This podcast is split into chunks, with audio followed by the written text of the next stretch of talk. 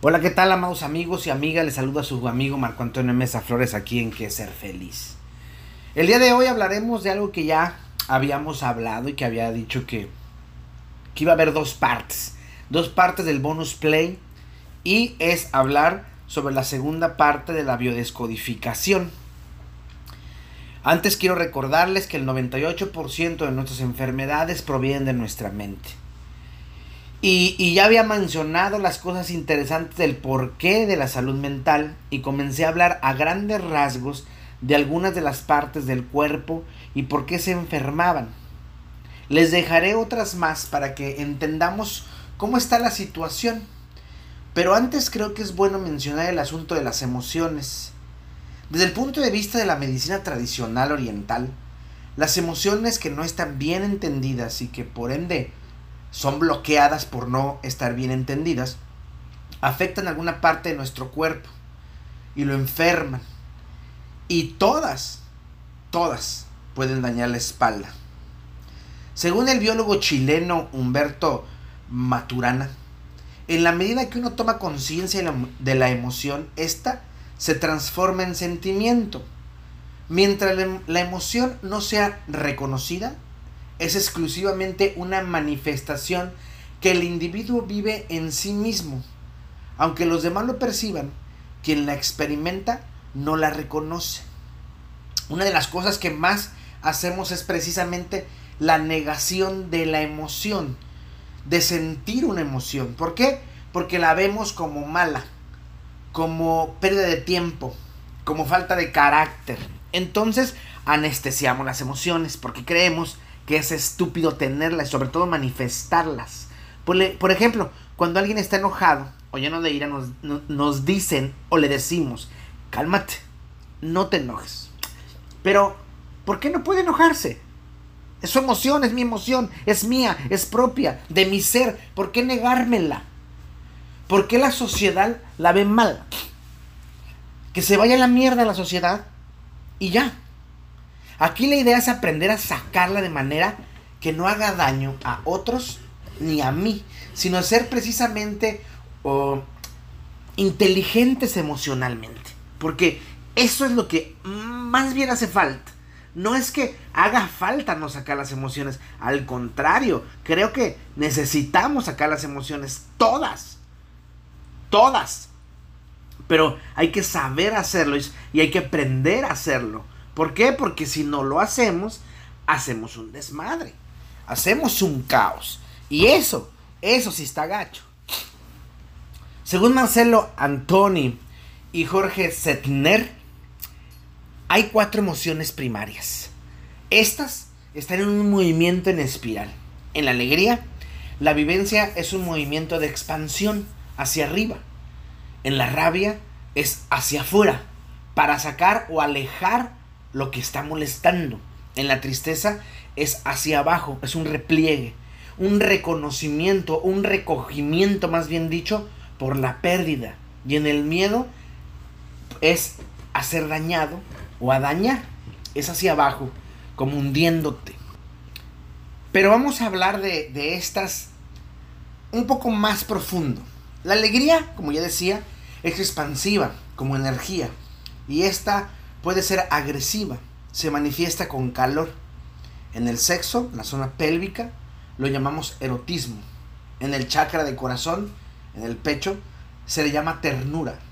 Y a nivel mental, en la cabeza, se conoce como curiosidad. Fíjense, la alegría en el sexo, en la zona pélvica, se le llama erotismo, repito. En el chakra corazón, en el pecho, ternura. Y a nivel mental, en la cabeza, se le conoce como curiosidad. Para que la alegría haga esto, el erotismo, la ternura, la curiosidad, se necesita al otro y compartir. La polaridad de la alegría es la tristeza. Y por medio o punto de equilibrio podamos llamarlo la serenidad. El punto medio, el que nos pone estar en ese equilibrio es la serenidad. Cuando se destrampa, se llama euforia y cuando va en declive se le conoce como aislamiento. El calor de la alegría se traduce en erotismo, en ternura, en curiosidad. se habla de un calor que busca ser compartido. En el erotismo hay un impulso hacia la intimidad genital, hacia el placer de compartir esa intimidad. En la ternura se habla del placer de compartir el hecho de estar con el otro. Y en la curiosidad encontramos el placer de descubrir lo que, lo que cuenta un libro, lo que una persona dijo, lo que ciertas investigaciones revelan, lo que un lugar nos, nos ofrece, lo que una poesía nos hace sentir. Es compartir con el otro. Alegres sentimos curiosidad, tocamos, miramos y olemos. Cuando la alegría es bloqueada, entonces vienen las enfermedades. También tenemos el miedo. Este es una emoción de recogimiento, de, de contracción, de repliegue. También la tristeza lo es, aunque de diferente manera. El miedo produce un repliegue ante un aviso de peligro, ante una amenaza. Hay dos variantes del miedo. Dañar al otro por un impulso propio muy fuerte o recibir un daño desde afuera. Hay que dejar muy claro que el miedo no es una emoción negativa, es una emoción y punto. No hay buenas emociones ni malas emociones. Solo es como las canalizamos. Ya había hablado en otros podcasts sobre el miedo y ahí hablo precisamente de las formas que hay en el miedo, ya sea enfrentarlo, ya sea correr, ya sea desmayarte o ya sea paralizarte, pero tienes que o haces algo bioquímicamente y el miedo simplemente existe y su función es permitir tomar conciencia en determinado momento de que podemos hacer algo capaz de producir daño. Sin embargo, y quiero que deje que quede claro esto, sin embargo, también podemos recibir daño. Ahora, si lo viéramos en los tres planos temporales, pasado, presente y futuro, el miedo se sitúa en el futuro, pues se teme a lo que está por venir. Fíjense, muchas de las cosas que nosotros tenemos de miedo son cosas imaginarias, no son reales. Está relacionado con la idea de cómo gestiono lo que pienso que puede suceder y depende de la actitud que yo vaya a adoptar, es lo que voy a hacer. Fíjense, el miedo tiene que ver en cómo gestionar aquellas cosas que pienso que pueden suceder, pero que no suceden. Y tú lo puedes ver con el miedo a la muerte de mucha gente. La gente le tiene miedo a la muerte. Y tú le preguntas por qué y no saben. Claro que no saben porque no hay nadie que te diga qué hay después de la muerte. O sea, nadie ha regresado y dicho, ¿sabes qué? Está bien gacho, no vayan.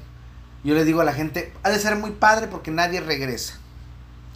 Y aún así no sabemos que viene. Y la gente le tiene miedo a eso que no sabe y es estúpido. ¿Eh? Hay también cosas interesantes que, debemos saber sobre el miedo. Por ejemplo, una característica física que se presenta con el miedo es que éste se achica. ¿Quién? La persona. La persona contrae un achicamiento. Y es verdad. Cuando alguien tiene miedo se achica. Otro sería la sensación de frío, que se puede eh, manifestar en extremidades y en el ano. Otra somatización es la angustia, que va después de la ansiedad. Cuando hay angustia sentimos una opresión en la boca del estómago que nos asfixia o nos provoca taquicardia. Una de las cosas que también hace el miedo es el que, y valga la redundancia, tengamos miedo al error o miedo a equivocarse. Paraliza, mengua, daña al ser humano no intentarlo por miedo. Que le salgan bien las cosas o que no le salgan bien las cosas. El miedo a equivocarnos, dejando pasar muchas veces un sinfín de oportunidades, es algo que constantemente vemos o veo yo en el consultorio. Gente que le tiene miedo a hacer un negocio porque no vaya a hacer que le vaya mal, que le tiene miedo a arriesgarse una nueva relación, que le tiene miedo a volver a estudiar, que le tiene miedo a enfrentar a la gente que le hace daño, que le tiene miedo a el perro que está en la esquina, o sea, cosas que podrían hacer si ellos se aventaran, se arrojaran a dejar de tener miedo y enfrentar aquello que tienen miedo. Luego viene la rabia y molestia. Esas son fuerzas expansivas que tienden a apartar o a sacar por encima algo o a alguien eh, que es todo lo contrario al amor, que también es una fuerza expansiva. Pero esta acerca, cobija, se da. En la rabia molesta, no. La, la rabia o la molestia alejan, sacan, ¿sí? En el plano psíquico, tanto rabia y molestia poseen una función, una función equivalente al dolor a nivel de, de órgano físico. Mientras que el dolor indica que el órgano en cuestión está afectado por algo, la molestia señala la existencia de una frustración conectada a una herida que se debe atender. La molestia como la rabia suelen manifestarse como una explosión, como un alarido, un grito, un no contundente. También puede presentarse como implosión, que se traduce como autoflagelación. La implosión es una, podemos traducirla como autoflagelación. Expresarla no basta. Reconocerla es lo que importa. Es decir, ¿qué herida hay atrás de la misma herida que yo digo que tengo que me hace permanecer desconectado de aquello que me daña o que me debilita. ¿Sí? ¿Cuál es la verdadera herida que tengo? Que cada vez que alguien me dice algo, se abre. En la rabia se maneja la energía del subimpulso agresivo, que intenta apartar o separar. No destruir, fíjense, ¿eh? aparta o separa, no destruye aquello que me hace daño. Hay que diferenciar entre la rabia y el odio. Una emoción que impulsa a destruir el objeto que me causa satisfacción, ¿sí? Es un fundamento de los eh, crímenes pasionales. Es el odio. Pero busco destruir al otro. Busco destruir lo que me está obstaculizando. Destruyo la fuente eh, de mi necesidad. Mato al objeto que quiero. Porque el estar vivo me pone en una situación de conflicto interno insoportable. La cólera es un estado en donde ya no hay objeto. Es un estado de total insatisfacción en el que ya nada sirve. Fíjense la diferencia. Una cosa es que yo tenga rabia y que aparte o separe lo que me hace que eso me haga enojar tanto, pero no lo quiero destruir, solamente no quiero estar cerca. Cuando odio, sí busco destruir eso. Busco de mil maneras que eso que me, me causa odio sea destruido. También está la tristeza, que es una emoción reflexiva, siempre eh, relacionada con alguna manera con las cosas del pasado. En, en, ella hay un doble aprendizaje, acompañar al otro y dejarse acompañar por el otro. Como la alegría, esta también comparte calor, porque acompaña y se deja acompañar. La compañía es lo que hará que la emoción pueda transitar desde lo corporal. La tristeza nos produce una serie de acolchamiento, una sensación con matices difíciles de diferenciar y que no son del todo agradables, ni por completo desagradables. Un poco de frío, un poco de calor, cuando estamos tristes no sabemos qué necesitamos. Y precisamente por eso podemos o, ponemos atención para reconocer cómo me siento. Y también me permite tomar conciencia de cómo va cambiando el sentimiento. Una de las funciones que cumple la tristeza es su expresión no neurótica. Eh, en no hacernos aflojar o soltar, relajarnos, abrir las manos, soltar la tensión. Llega a desprendernos de algo que tuvimos, pero ya no tenemos.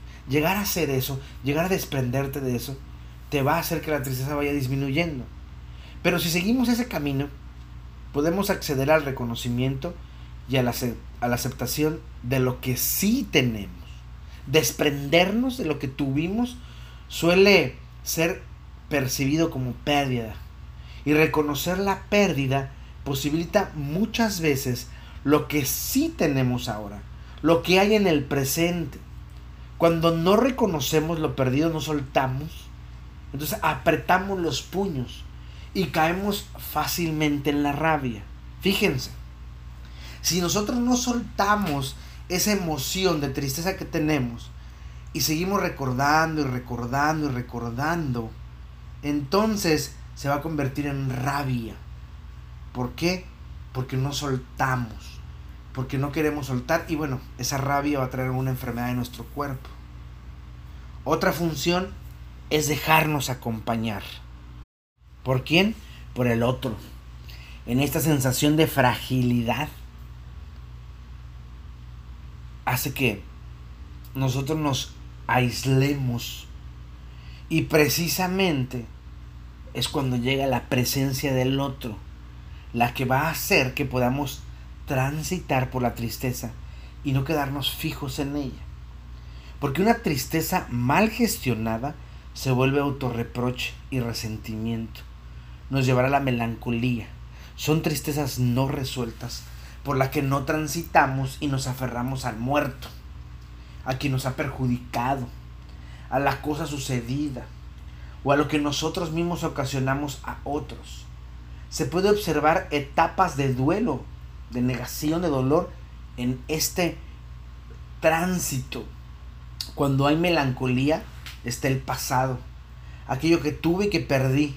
Y en la melancolía no nos permitimos vivir la imperfección, ni vivirla con otro. Uno cree que perdió el único tren que existía y que era perfecto. Entonces llega el autorreproche. Si lo hubiera hecho de esta manera, o el resentimiento, si, si aquel no me hubiera hecho esto o aquello, y nos aferramos al pasado tanto que no vemos lo que tenemos en el presente, simple y llanamente, porque no queremos ver la tristeza de frente y no queremos caminar con el otro para compartir mi tristeza y que el otro pueda entenderlo también.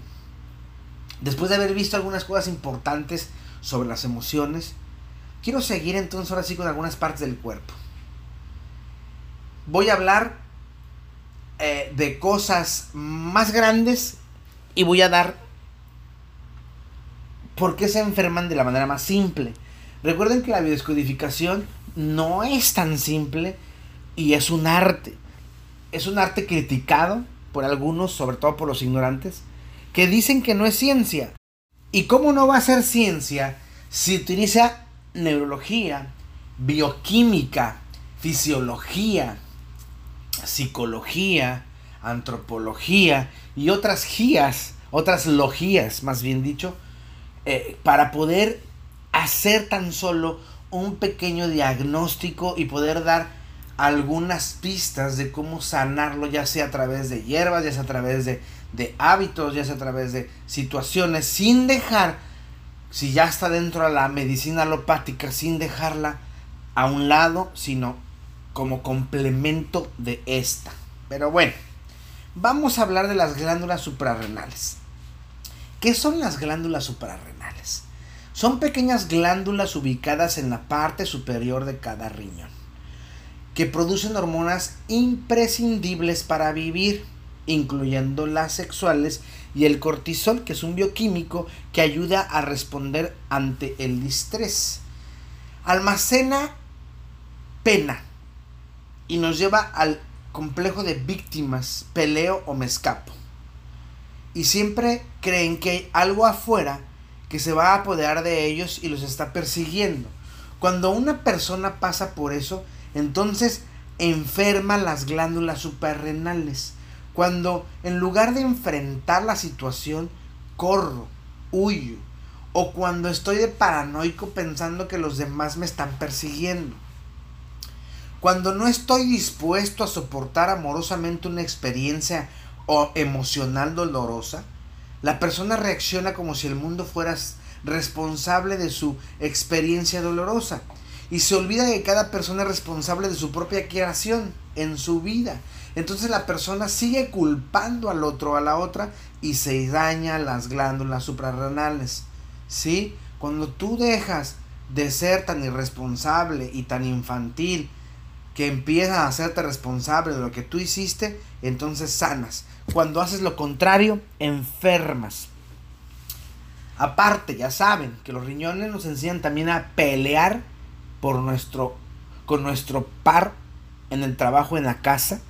Y por ende, no trabajar en equipo. Si tú no trabajas en equipo, si tú te la pasas peleando, si tú eh, crees que los otros te quieren hacer daño, ya tu pareja o la gente de tu trabajo, entonces vas a tener problemas en las glándulas suprarrenales o en los riñones.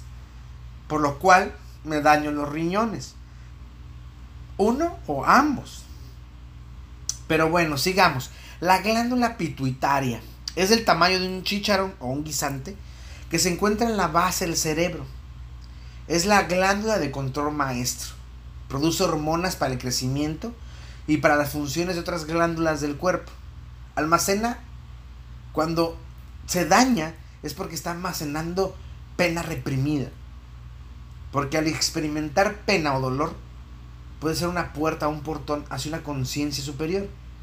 Y después de los juzgamientos de las glándulas inferiores, son transmutados. Es decir, después de que esta glándula abre la puerta, la pituitaria abre la puerta a una experiencia dolorosa, pero de una manera en que no la quiere eh, expresar, sino la reprime, entonces lanza a las demás glándulas inferiores cosas para que transmuten, para que se hagan daño, para que se conviertan en otra cosa. ¿Sí? Entonces soporta amorosamente el dolor. Justamente esto permite que nosotros experimentemos la dualidad y reconciliar esto porque libera toda parte del juzgamiento y entonces ayuda a que la glándula pituitaria se sane. No sé si me explique. Cuando yo soporto amorosamente el amor, cuando entiendo, digo el dolor, cuando entiendo el dolor, cuando, cuando me doy cuenta que es parte de mí y le doy apertura para que, para que haga lo que tiene que hacer, pero después se marche, entonces ya no, ya no hay algo que juzgue a mi glándula pituitaria, sino la libero y al liberarla la sano. Y eso es difícil porque estamos justamente juzgándonos a cada rato o echándole la culpa a otros por lo que yo hago. Esa dualidad que tenemos en la cabeza de correcto e incorrecto, bueno y malo, positivo y negativo, a todo nivel, daña. Daña porque nos hace sentir vacíos, reprimidos, descorazonados, viscerables, indiferentes, confundidos. ¿Por qué? Porque seguimos viendo dualidades, cuando no existe la dualidad. Sí existe lo bueno y lo malo, pero eso depende de tu concepto de bueno y malo y del entorno en el que tú te estás desenvolviendo. Luego seguimos con la glándula pineal. Es una de las glándulas endocrinas más pequeñas que existen en el cerebro. Sin embargo, también es muy importante. También es conocido como cuerpo pineal, conarium, epífisis cerebral o tercer ojo. Está cerca de la pituitaria y tiene forma de un árbol de color gris rojizo. E, esta secreta melatonina y en los que saben pues la melatonina se le conoce como la hormona de la felicidad. Regula algunos funcionamientos endocrinos y ayuda a convertir señales del sistema nervioso en señales del sistema endocrino. Junto con el hipotálamo controla el deseo sexual, el hambre, la sed, el reloj biológico que determina el proceso natural del envejecimiento del cuerpo. Necesita luz natural, luz del día. Necesita entusiasmo y si no hay suficiente entusiasmo en la vida, la glándula pineal no funciona adecuadamente. Así que hay que salir a la naturaleza, correr, andar eh, en la bici, saltar la cuerda, jugar, eh, ir a los columpios, ¿sí? A fin de cuentas, hallar una luz natural y eso va a ayudar a que tu glándula, a que tu pituitaria, perdón dicho, digo pineal, la glándula pineal, sea controlada y nos enferme. La espalda. de la espalda hay mucho que decir. La espalda representa la manera del ser, la manera de vivir y la manera de sentir de la persona. En la columna vertebral se representa la vida, no solo en lo físico, sino en lo emocional. En lo que uno deja detrás suyo, lo que quiere olvidar, lo que está en el fondo de nuestra mente, lo que quiero esconder, pensando que así puedo esconder a los demás eso que yo no estoy viendo. La espalda está dividida en tres partes. La espalda alta, que comienza a la altura del cuello, las vértebras cervicales y algunas vértebras, vértebras torácicas, sin olvidar que, bueno, la espalda media comparte con la espalda alta las vértebras torácicas, ¿no? ¿Qué pasa con la espalda alta? Cuando cargamos demasiadas cosas, provocamos distrés en el cuerpo, el cual arroja a la espalda y hace que ésta tenga nudos o bolas en la espalda que deben ser quitados. ¿Sí? Ese peso que le ponemos a nuestras cosas hacen que nos hagan, nos salgan bolas. La falta de comunicación conmigo mismo, nuestro discurso interno que es incongruente, eso de llevar máscaras por miedo a los demás a qué van a decir. Sí, es que por el cuello circulan las ideas, la forma de analizar las cosas que suceden en nuestra vida.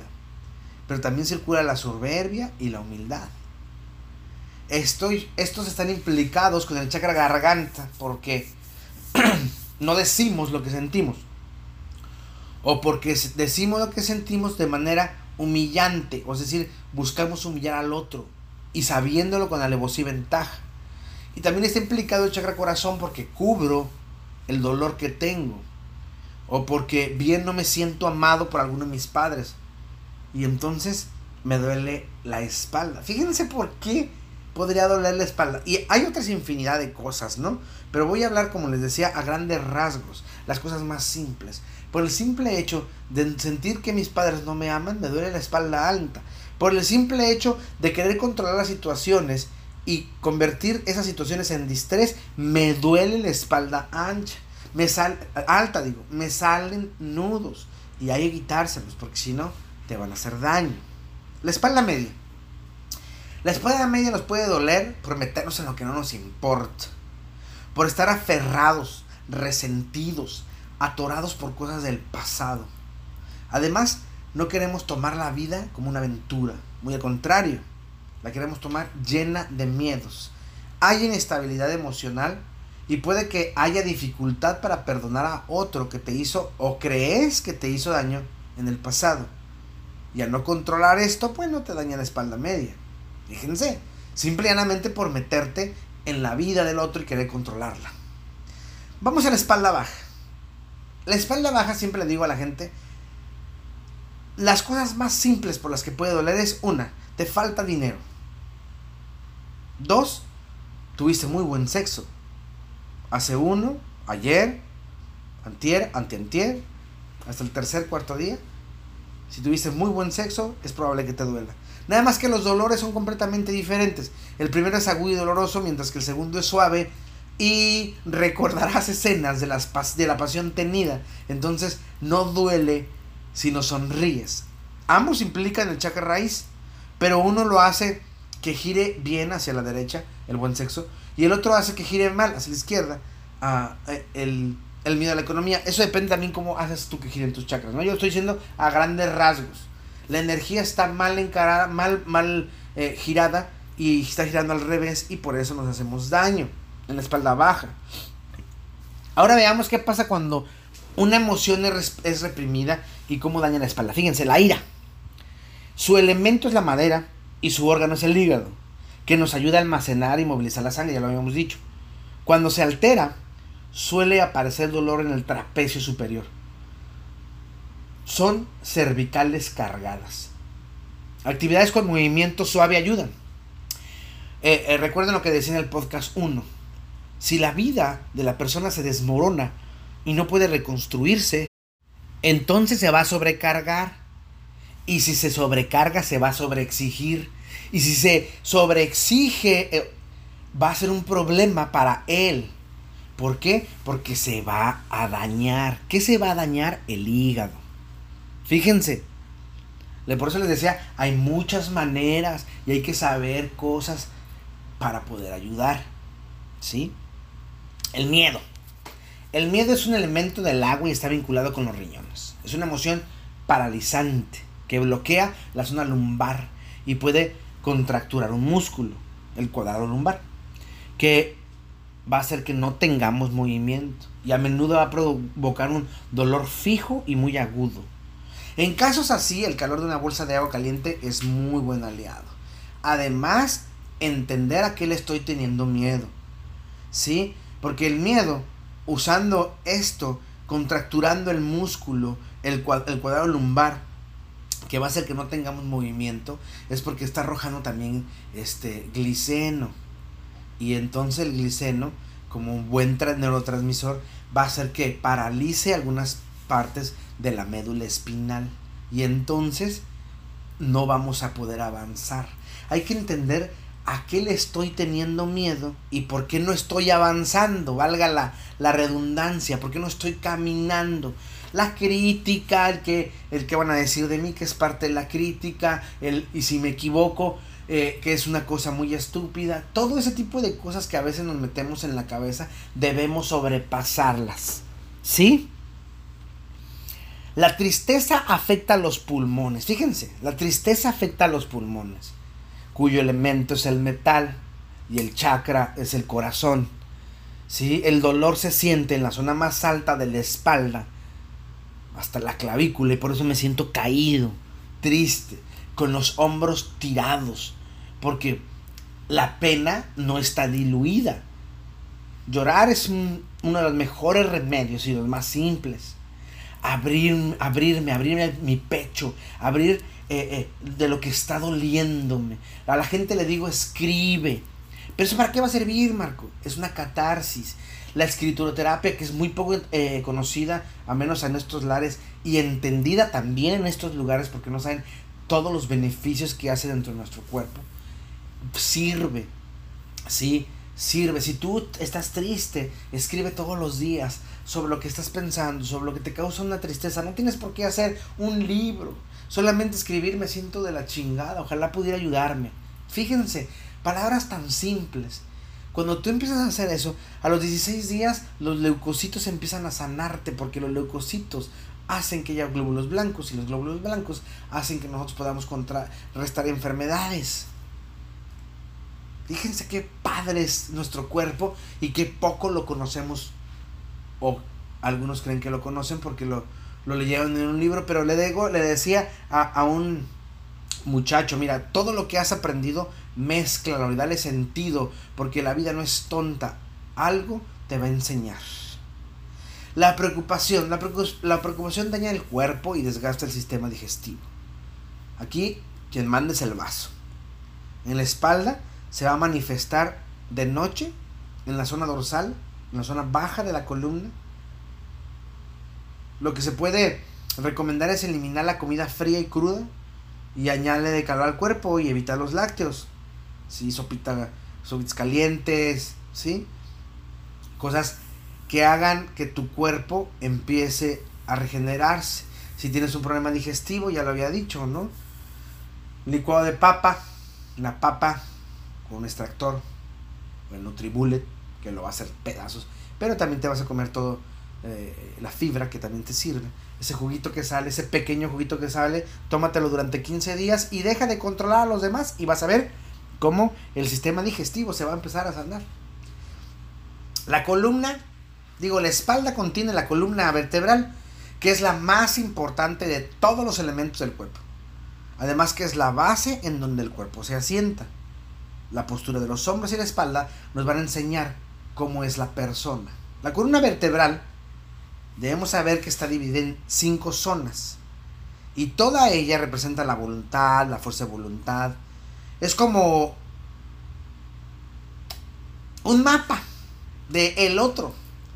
¿Sí? Cuando uno no mantiene su propia visión y se enfrenta a los peligros o a las cosas de la vida, uno lastima la columna vertebral Y bueno, con eso muchas cosas que se van a lastimar. Al, al enfrentarse a la presión que viene de afuera, uno puede llegar a tener escoliosis, que es la distorsión de la columna, la que se tuerce porque se, su fuerza de voluntad está doblegada, se siente aplastado ante una autoridad o una persona de mayor valor o de una estima muy baja él y él creyendo que el otro tiene poder sobre él. En caso de que haya lordosis, hay un hueco en la región lumbar de la columna vertebral y se le conoce también como lomo hundido. El chakra raíz y el chakra sacro son los que están implicados aquí, pues causa dolor a esas alturas. Y nos dice que hay tensión en las cosas de seguridad, la comida o el sexo. Si no se puede mover es porque la persona se ha quedado inmóvil, eh, inmóvil por la tensión de estas áreas. Es decir, no ha hecho nada para resolver su problemática y posiblemente solo se la pasa quejándose. Ya sea porque se siente inseguro, porque no come bien o porque no tiene buen sexo. Cuando uno utiliza la columna vertebral para hacer trabajo espiritual, nuestra fuerza de voluntad está alineada con la voluntad divina. De ahí el vínculo chakra raíz y coronilla o espiritual. Y algunas personas le llaman cocreación. Pero realmente se trata de que la columna vertebral se abre a la kundalini, lo cual es simplemente la parte femenina que se halla en la columna y a medida que nosotros nos damos cuenta de ello, ella también se va dando cuenta de ello. Ello hablando desde el principio de placer. Cuando nos damos cuenta de cuál es nuestro placer, ella, la kundalini, también se da cuenta. Se va, se va a ir muy jalado de los pelos si tú quieres, ¿no? Oye Marco, pero eso qué onda con lo espiritual. Hazlo. Si no te funciona, te regreso tu dinero, le digo a mis clientes. Si no te funciona, no te preocupes.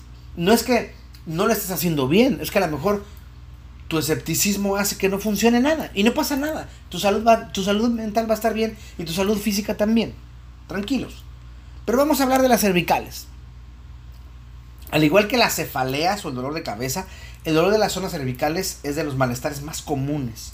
Se da en el cuello y puede ser muscular, nervioso, de las vértebras o de los discos invertebrados que implican, ¿no? Cuando son afectadas producen rigidez, entumecimiento y hormigueo, además de debilidad en brazos y manos. No quiero explicar lo que dicen los alópatas porque eh, sí quiero dejar claro que muchos de sus diagnósticos a veces son pobres en cuanto al inicio del, del problema. Lo más simple para ellos es operar y listo. Sin embargo, jamás nos dicen que porque una persona sí y otras no padecen el mismo dolor, ¿por qué se tienen que operar? Cuando pasan lo mismo, ¿sí? Y pasan a lo mejor el mismo tiempo en la misma postura frente a una computadora y unos sí se enferman y otros no. ¿Por qué? ¿Y por qué? Siempre que se enferman, cuchillo. Debemos entender que el cuello es el puente o el punto de unión entre las vías de comunicación y la cabeza. Es decir, entre el cuerpo y la cabeza. Además, el cuello simboliza la flexibilidad que tenemos ante la vida. en cuanto a nuestra manera de pensar y de aceptar las demás opiniones. Los problemas que tenemos en las cervicales nos van a mostrar cómo nos cerramos a las demás opiniones o puntos de vista, ya sea por tener miedo o por tener el control de la situación. También nos va a mostrar los conflictos de sentir falta de apoyo emocional o de ser amados. Nos ayuda a entender nuestro soporte de vida. Por eso cuando no nos sentimos protegidos o amados, ya sea efectiva, eh, afectivamente o físicamente, esa parte se daña. Además, si no expresamos ese dolor o esa incapacidad para expresar, o tenemos una incapacidad para expresar el dolor, lo que sentimos, entonces también las dañamos. Tanto C1, C2 y C3 nos van a enseñar que somos desvalorizados intelectualmente. La, cervical 1 se le conoce como Atlas, está relacionada con la lengua y el cerebro. Sirve como soporte de la cabeza y es la que mantiene el equilibrio. Cuando hay estrechez o rigidez mental, esta vértebra pierde sus funciones. El miedo, la, la negatividad o la desesperación la va a paralizar y hace que haya dolor de cabeza y afecta el sistema nervioso. Cuando ese 2, también conocida como axis, se conoce por los sentidos aristotélicos, los cinco sentidos aristotélicos, que son ojos, nariz, eh, orejas, boca y lengua. Tienden a aferrarse a las creencias antiguas y, y a preocuparse de manera excesiva por el futuro. Si se afecta, se perderá lubricación y entonces surge irritación, calentamiento y dolor. Fíjense. La C3 se relaciona con la laringe. Se relaciona con las mejillas, con la cara y el oído exterior. Al tener problemas con C3, con C3 nos volveremos irritables contra la persona o contra la situación que estamos con la que estamos teniendo problemas y después con las situaciones que se parezcan a esas situaciones. Se vincula con el problema de la desvalorización, el contacto y la estética ya sea acné, granos, espinillas, pueden dar problemas en orejas y dientes.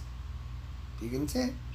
C4, C5 y C6 están relacionados con la tiroides, por ende afectan el lenguaje y la voz, es decir, lo que expreso y lo que recibo de lo expresado.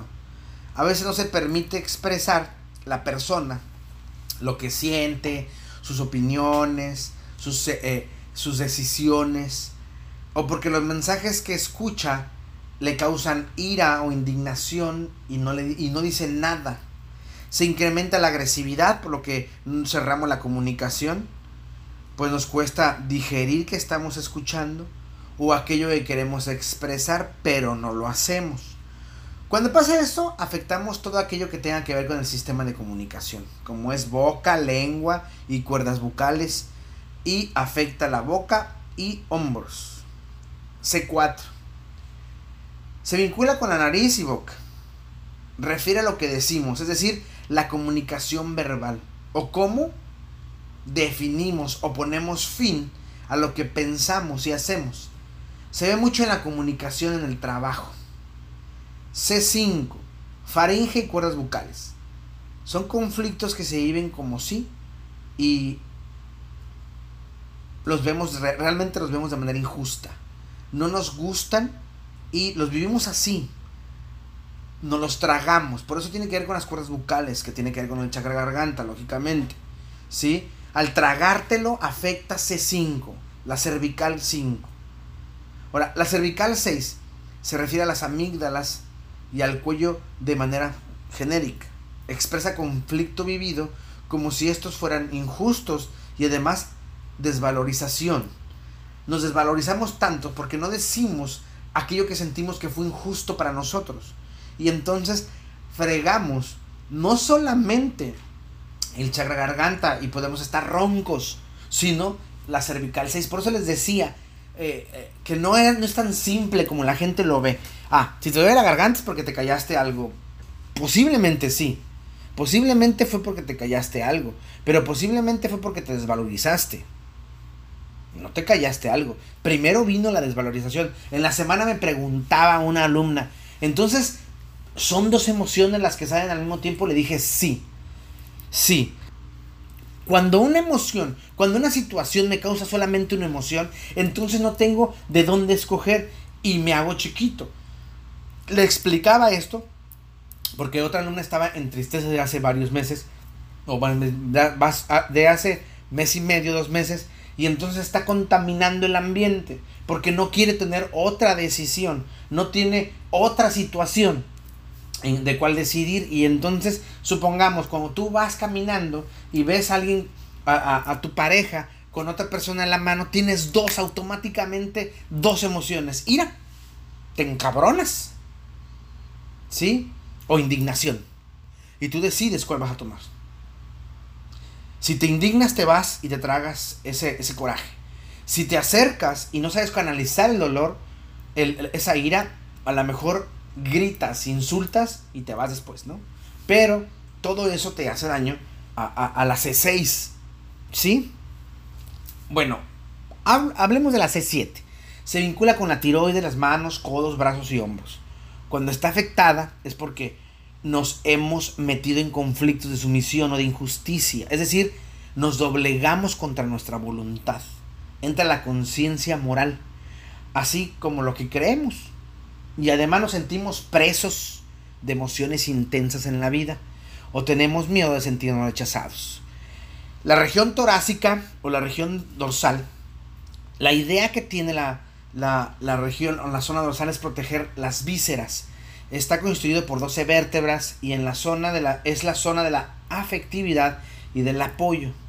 Cuando hay dolor a la altura del trapecio se da por las necesidades de comunicación o eh, de sentirnos rechazados por los demás. No nos podemos, no, podemos comunicarnos y aparte nos sentimos rechazados, entonces el trapeo se lastima. Eso es porque no soportamos las reacciones de los demás. Es cuando no siento ayuda y siento distrés porque nadie me ayuda. ¿Sí? Cuando el dolor está entre los dos homóplatos, esto se da porque me sobrecargo de trabajo, ¿sí? Que no hace que no sintamos que alguien nos ama. Además, añádele esto, sentimos que eh, no nos reconocen, ¿sí? Y que deberían de reconocernos porque somos buenos en lo que hacemos. Puede ser que también no gocemos la vida y no buscamos un espacio para relajarnos o divertirnos y siempre estamos eh, ensimismados en el trabajo. El dolor en la región dorsal. Eh, tenemos una espalda curva y es por eso que nos desvalorizamos y no tenemos fuerza para afrontar lo que vivimos. Cuando hay dolor en la quinta vértebra dorsal, por lo regular es porque sentimos impotencia frente al sufrimiento o frente a la llamada de auxilio de alguien que queremos. Sin embargo, también es porque nos sentimos culpables que hicimos sentir que sufrir a alguien, sobre todo a, un ser querido, ¿sí? que hicimos sentir sufrimiento a él, ¿no? También se relaciona con un sentimiento de desvalorización porque hay un cambio corporal, como la extirpación del pecho en la mujer o que le quite la matriz. Cuando hay dolor en la séptima vértebra dorsal o el centro cardíaco, eh, por lo regular son gente que expresa aburrimiento, soledad, dificultad eh, de sus sentimientos. Además no se siente reconocido ni apoyado afectivamente. Y también tiene miedo de ser abandonado. Ahora, vamos a hablar de los órganos sexuales.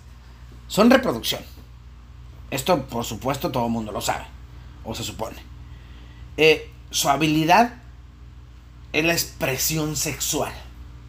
¿Sí? puede haber una inhabilidad de esto. Y también una, un rechazo de parte del otro, de la otra, femenino o masculino, ¿sí? La parte femenina, si los padres desearon a un chico del sexo opuesto, puede ser dañada por eso, por el inconsciente. Y puede ser que uno se enfrente a la propia moralidad y se esté eh, autocastigando por no dejar fluir su sexo. Y tengan cuidado porque Luego andan diciendo que uno promueve la promiscuidad y me acuerdo mucho de lo que decía un hermano. ¿Qué significa la palabra promiscuo? Etimología de la palabra promiscuo, que no quiere decir eso etimológicamente, para que quede claro, nada más lo hacía de broma. Etimología de la palabra promiscuo dice de una persona que coge más que yo. ¿Sí? Cuando el órgano sexual, cualquiera, está dañado, es porque nosotros no, no nos sentimos aptos porque nosotros no sentimos libertad para eso, porque fuimos oprimidos, porque el sexo es malo y es del diablo. Desde la visión eh, cristiana, y cuando hablo de cristiano ya saben que hablo de todos aquellos que profesan a Cristo. Entonces, esta inhabilidad de, de no hacer lo que yo quiero hace que mi, mis órganos sexuales estén dañados. La vejiga, la vejiga libera agua es la expresión de manifestar exteriormente su emoción. Si la vejiga es débil, la persona siente dificultad de expresar sus sentimientos. Fíjense. El intestino delgado es la etapa final de la digestión y es el comienzo de la absorción. Provee la base para la construcción y el crecimiento. Constituye su propia personalidad, el carácter, la fuerza de voluntad, la confianza, pero más importante que todo, es la que refleja los estados más importantes de nuestra vida. De modo que si nosotros realmente no estamos haciendo bien las cosas, sufrimos o sentimos una gran vergüenza. Esta vergüenza me dice que yo estoy defectuoso. Esa vergüenza sufrida en la primera infancia es muy consciente y a la vez muy arraigada en el inconsciente. Pienso que no están acordando o que no están, no están pensando en mí, pero se acuerdan del colegio, la primera vez que menstruaron, los niños con quienes jugaron, algún pariente que les hizo sentir vergüenza. Piensa todo eso y vas a entender dónde viene la vergüenza y por qué te estás fregando el intestino delgado. Si tú crees que estás defectuoso, te vas a fregar el intestino delgado. Así como otras cosas, que quede claro. Así como otras cosas. ¿Sí? El intestino grueso tiene que ver con la materia sólida. Y esto nos muestra si somos capaces de lidiar bien con todos los temas materiales. Si los temas del dinero, los temas de los, de los biles, ah, de los servicios, los temas de, de la casa, hacen que si yo no puedo lidiar con eso, entonces voy a tener problemas con mi intestino grueso. El intestino grueso tiene que ver totalmente con dejar ir, con soltar todas las cosas que no me sirven. Sí, hace poquito alguien decía, es que es muy caro. Le digo, no digas eso, porque eso le hace daño a tu cuerpo. Di, ahorita no lo puedo pagar. Ahorita. Porque si tú dices, es muy caro, estás diciendo que eres pobre y tú no eres pobre. No tienes dinero, que no es lo mismo. ¿Sí? Esa incapacidad de soltar, ya sea una pareja, ya sea los problemas, ya sea eh, la cosa económica, y fluir con las cosas me va a hacer poder entender lo que estoy haciendo y hacer que mi intestino grueso se suelte y cague bien, pues, valga la expresión. ¿Sí? Porque me dejé ir. Cuando una persona este no puede hacer del baño es porque no está dejando ir a algo. ¿Sí? Y también porque no está tomando agua. Sí, pero hay que dejar fluir nuestro cuerpo. Tienen que fijarse de vuelta en el momento de la concepción. ¿Sí? Porque a lo mejor ahí se formó la actitud de la personalidad de esa persona. Una persona rígida, una persona que le impusieron algo desde, desde que nació y que se le quedó la ideita ahí en el ello, ¿no? Y que la sigue transmitiendo a pesar de tener 30 años, 40 años, 50 años. Hay que liberarla. Ok, yo podría hablar infinidad de enfermedades, desde una simple gripe hasta todos los cánceres. Pero realmente no terminaría. Así que hasta aquí le voy a dejar. Hay un sinfín de libros sobre todo esto. Pronto va a salir mi libro con aportes nuevos sobre el asunto del estancamiento del ser y el PBT, que no quise hablar de eso precisamente por, por los derechos que, que ahorita estoy este, teniendo y que aparecen en mi libro. Eh, esta investigación sobre las enfermedades hechas trauma y, e inexistentes dentro de nuestra cabeza. Cosas nuevas que la ciencia ha hecho y que me ha tocado investigar y con mucho gusto quiero compartir con todos ustedes. Por lo demás, amigos míos, les dejo un abrazo cósmico, un abrazo sanador, un abrazo lleno de energía, con los chakras bien puestos pensando, sintiendo y haciendo de la misma manera y del mismo color, con congruencia. Un abrazo muy padre para ustedes. Un abrazo muy sanador. Búsquenme en las redes sociales, en todas. Soy Marco Antonio Mesa Flores. Eh, en Facebook, ya saben, mi foto de perfil con Jesús, Buda y Krishna en un puente, ellos no tienen problema. La foto de atrás tiene un letrero muy divertido de color amarillo con rojo, en donde digo que Facebook es para divertirme. Nada más para eso y bueno, para vender lo que hago. Eh, en Instagram y Twitter, que son páginas más serias para mí, bueno, la foto es una camisa eh, azul con los logos de Canache del lado izquierdo y mi nombre del lado derecho, mi arete, traigo un arete este, ahí en mi lado izquierdo. O me pueden seguir en mi página www.marcoamesaflores, ahí van a encontrar algunos de mis cursos, todavía seguimos grabando otros. Eh, todo lo de Pregúntale a Marco, que es donde vienen los podcasts escritos, tal cual vienen escritos y ahí vienen las citas, eh, los libros, todo ese rollo de donde yo saqué información. Cuando se trata de esta información que ya llevo más de 20 años este, eh, leyendo, pues ya me la sé de memoria. Entonces la gente que sabe que pues sí tengo la buena costumbre de leer, sabe que pues sí sé un poquillo de algunas cosas, ¿no? Ahí los espero, ahí está el blog, pregúntale a Marco, en www.marcoamesaflores.com. En mi correo electrónico, reverendo-cty.hotmail.com. Y son muy buenos para leer de todo tipo. Escribo para un gran periódico, Primera Vuelta Tamaulipas, Mujeres Hermosas, que me invitaron a escribir hace ya como tres años en una columna que se llama Camine conmigo, a la cual agradezco que cada semana estén sacando mi artículo. El artículo pasado, pues hablamos de un poquito de, de la película de Joker. Y esta semana, pues viene el nuevo artículo. Ahí pueden encontrarme en www.primeravueltanoticias.com. En la sección de opiniones, en Camina conmigo, ahí pueden encontrar mi columna cada semana. Y recuerda, mi voz irá contigo. Un abrazo cósmico y pásala de lujo.